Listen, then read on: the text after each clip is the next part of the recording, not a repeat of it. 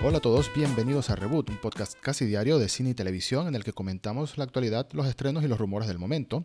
Soy Eduardo Marín y comenzamos hablando de Star Wars porque tenemos una nueva serie de Star Wars en camino. Solo que no será live action, no será con actores de carne y hueso, actores reales, sino que será de animación y estará conectada tanto a The Clone Wars como a Star Wars Rebels. De hecho, se desarrolla contando la historia de algunos personajes que ya vimos en una de estas dos series. Lucasfilm la anunció de manera oficial, el nombre de la serie es Star Wars The Bad Batch, que sería algo como el grupo malo, que es el nombre de un grupo de soldados clones, de troopers clones, que aparecieron en la última temporada de Star Wars The Clone Wars. Son cinco soldados que siguen siendo clones, el nombre oficial de este escuadrón es Fuerza Clon 99, pero tienen el apodo de The Bad Batch, el, el grupo malo, y lo que los hace especiales o lo que los hace diferentes es que durante el proceso de clonación obtuvieron algunas habilidades peculiares, distintas a los, de, a los de los otros clones, desde mayor fuerza, mayor resistencia, una mejor visibilidad, entre otras. Bueno, son un pequeño grupo de personajes los que pertenecen a este escuadrón, cinco clones en total, y la serie contará, bueno, digamos sus aventuras mientras encuentran un nuevo propósito, porque la historia se desarrollará después de los acontecimientos de Star Wars, The Clone Wars, que como sabemos terminó con una temporada final y después de muchos años de que había pasado la anterior, este año en Disney Plus. Por supuesto, esta nueva serie también estará disponible en Disney Plus. Disney continúa ampliando su catálogo de historias de Star Wars y de Marvel también para su plataforma de streaming. Lo que también es muy interesante es que Dave Filoni será uno de los productores ejecutivos de la serie. Y si te suena el nombre de Dave Filoni, pero no estás seguro de quién es, digamos que él es el padre de The Clone Wars, junto con George Lucas, por supuesto, de Star Wars Rebels, junto con otras personas, y de The Mandalorian, junto con John Favreau. Ahora será uno de los padres de esta serie, de The Bad Batch. Y es muy interesante porque Filoni es una de las personas que, se podría decir, más visión está teniendo hoy en día en Lucasfilm en cuanto al futuro de Star Wars por ahora en las series de televisión. Pero quién sabe si más adelante del salto a las películas. Sería lógico que también diera el salto a ser una especie de guía creativo para las películas. De hecho, hay una charla muy interesante que da Filoni, muy buena, que se nota cómo este señor entiende la esencia de Star Wars.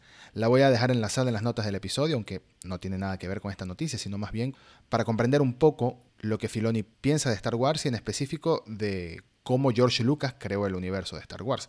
Y tiene que ver con la batalla de Obi-Wan Kenobi y Qui-Gon Jinn contra Darth Maul en La amenaza fantasma, el episodio 1 y la importancia que tiene esa batalla para el futuro de Anakin Skywalker, quien después se convertiría en Darth Vader. Entonces, la analiza de una manera que, bueno, se supone que es la manera en la que Lucas creó esta batalla, le dio tal importancia a esta batalla, dejando morir a Qui-Gon, que sería como la figura paterna de Anakin, y luego Obi-Wan es el que toma bajo su ala a Anakin, aunque originalmente iba a ser Qui-Gon. En fin, vale mucho la pena ver esta entrevista. Y por eso me parece muy interesante y muy atractivo cada vez que se anuncia un nuevo proyecto de Filoni, ya sea la vuelta a la vida de The Clone Wars para una temporada más, que ya se terminó, eh, The Mandalorian o ahora esta nueva serie animada. Se estrenará en 2021 Star Wars The Bad Batch en Disney Plus, por supuesto, y como mencioné anteriormente, se desarrollará entre los acontecimientos de The Clone Wars y Star Wars Rebels, así que ahí hay un buen periodo temporal para que, ¿por qué no?, se encuentre con algunos personajes de las series quién sabe si veamos a Kanan, por ejemplo, regresar. Bueno, nos tocará esperar para saberlo.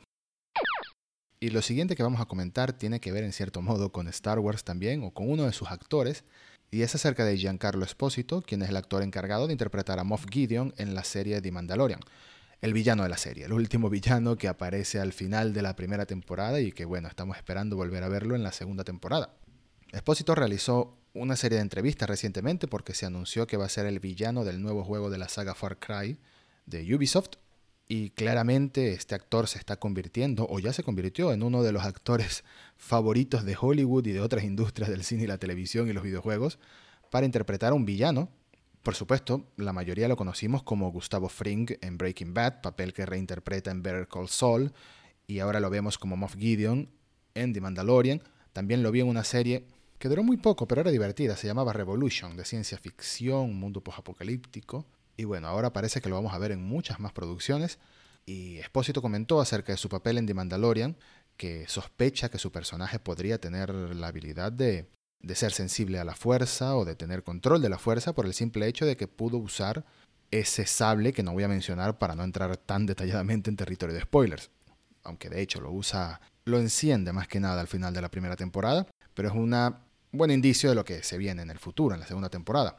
Em, pero también menciona que cree que el siguiente paso lógico para él en su carrera es trabajar con Marvel y que está muy interesado en trabajar con Marvel y que siempre lo dice, que existen un montón de rumores acerca de una posible participación en una película o en una serie o en algún producto de Marvel Studios y que le está interesado y bueno, que solo el tiempo lo dirá, pero que para él es bastante probable que Marvel sea su siguiente paso. Y esto se conecta, por supuesto, esto podría tomarse como una especie de guiño o de indirecta acerca de un montón de rumores que han surgido desde, bueno, desde el año pasado en realidad, desde mediados de 2019, y hoy en día están sonando con más fuerza. Y todos dicen que Giancarlo Espósito podría ser uno de los grandes villanos que veamos en el futuro del universo cinematográfico de Marvel. Por supuesto, villano, como acabo de decir. Hay quienes dicen que podría ser Norman Osborn, a quien ya hemos visto en más de una película de Spider-Man, pero bueno, ahora sería Giancarlo Espósito, el nuevo Duende Verde. Pero hay quienes dicen, y estos son los más interesantes, que podríamos más bien estar viendo al próximo villano de los X-Men o de quizás de los Cuatro Fantásticos, Posiblemente Espósito termine siendo Magneto, ¿por qué no? Sería muy interesante ver a Espósito como Magneto. También me da mucha curiosidad pensar en quién podría ser el nuevo Charles Xavier, pero eso no viene al caso. O también podría ser el Doctor Doom. Así que de nuevo tendremos que esperar para saber en qué termina esto, pero la idea de ver un actor con tanto talento haciendo, bueno, haciendo de villano, seguro tiene talento para hacer de cualquier tipo de personaje, pero que ya ha demostrado de sobra que es muy bueno haciendo de villano en cualquier tipo de, franquicia o de, tipo de historia, em, ahora verlo en el universo de Marvel suena muy prometedor y ojalá confirmen que esto es más que un rumor, ojalá confirmen que esto fue más bien una indirecta de Giancarlo Espósito, de que sí, de que algo se viene, aunque si tiene que ver con los X-Men, bueno, quién sabe cuánto tiempo tarden en comentar algo. Marvel ni siquiera va a estar en la versión virtual de la San Diego Comic Con, así que no creo que veamos noticias acerca de Marvel en al menos algunas semanas o algunos meses. Pero estaremos atentos y crucemos los dedos de que sea un villano importante. No un villano secundario que nada más salga unos 15, 18 minutos en una película, sino la mayor amenaza ante una película o quizás una serie de películas en el universo de Marvel. Ojalá. Comenzamos la ronda Flash mencionando algunas noticias cortitas que vale la pena comentar, comenzando con que van a hacer una secuela de la película Bird Box. Bird Box es una película que se estrenó en Netflix en el año 2018, aunque también tuvo un breve estreno en la gran pantalla en los cines, protagonizada por Sandra Bullock, en la que ella y sus hijos tenían que atravesar parte de Estados Unidos buscando una zona segura en un mundo post-apocalíptico invadido por unas criaturas extrañas, o lo que se cree que eran unas criaturas extrañas, que no podías ver, porque si la veías, bueno, pasaban cosas.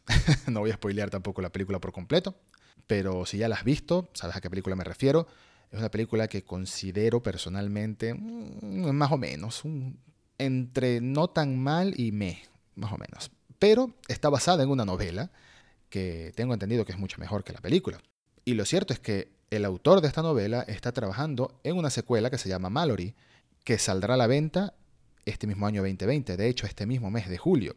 Y ha sido el mismo autor quien ha dicho que están desarrollando una película de su nuevo libro que también servirá como secuela de la película Bird Box. Y es que Mallory, el nombre del nuevo libro, es el nombre del personaje de Sandra Bullock.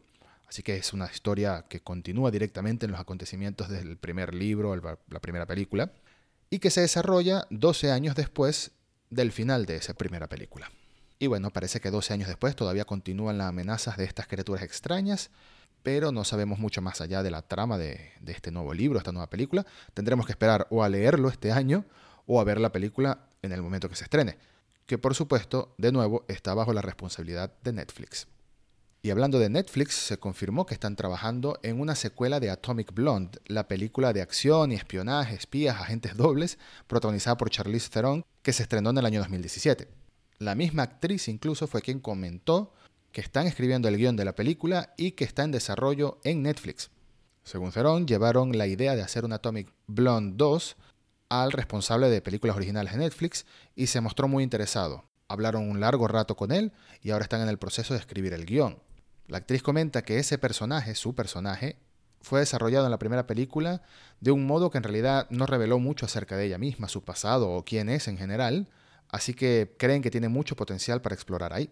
Así que ya es oficial, tenemos una nueva Atomic Blonde en desarrollo que, bueno, en su momento fue muy comparada con John Wick porque tiene ese estilo de secuencias de acción largas, pero en realidad va un poquito más allá en cuanto a, su trama de espionajes y eso. Está basada en un cómic, de hecho. ¿Cuándo veremos esta nueva película de Atomic Blonde? Bueno, si apenas están escribiendo el guion, podemos esperar que no en menos de dos años se estrene, quizás. Pero sin duda esto es una gran noticia para todos los que disfrutamos la primera película. Y bueno, esto ha sido todo por el día de hoy. Muchas gracias una vez más por escuchar y hasta el próximo episodio de Reboot.